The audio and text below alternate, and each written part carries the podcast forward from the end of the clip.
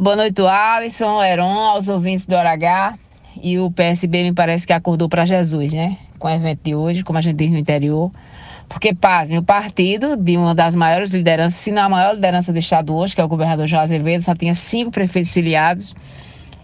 Porque não adianta você ter uma base, né? Porque assim, quando você tem base de outros partidos, é hoje e não é amanhã. Quando você tem os partidos de dentro, não necessariamente que vão estar todos juntos, mas é muito mais fácil ali de você envolvê-los num, num, ambiente eleitoral, né? Recebeu hoje mais 73 prefeitos pelas contas divulgadas pela assessoria, prefeitos importantes, prefeitos de partidos como o próprio Republicanos, né?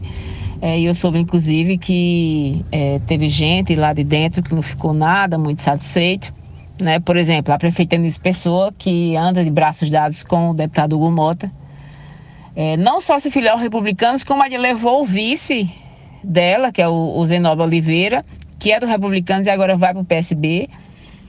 Então, assim, há, uma, há uma, um reagrupamento, né, enfim, de forças, porque a gente sabe que 2024, as eleições são preparatórias para 2026. 2026 nós teremos uma nova reconfiguração é, na disputa né? O governador João Azevedo está no segundo mandato, é candidato natural à reeleição, a não ser que ele não queira disputar a reeleição, não, ao Senado, desculpa, a não ser que ele não queira disputar, o que haja algo muito drástico que o impeça de chegar até lá, que eu acho menos provável.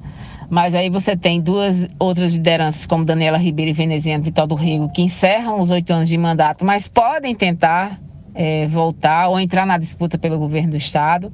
Você tem o próprio Gumota na disputa também pela vaga ao Senado, porque são duas vagas, né? Então, o partido que tiver mais forte, né, com mais volume, e eu falo não só de quantidade, mas de qualidade também, vai é, conseguir ter um resultado melhor e não ficar refém de ninguém, né? Porque a gente sabe muito bem o que aconteceu em 2022 né, quando houve aí é, pequenos embates internos, enfim, já superados, mas aconteceu e pode sim acontecer é, daqui para lá.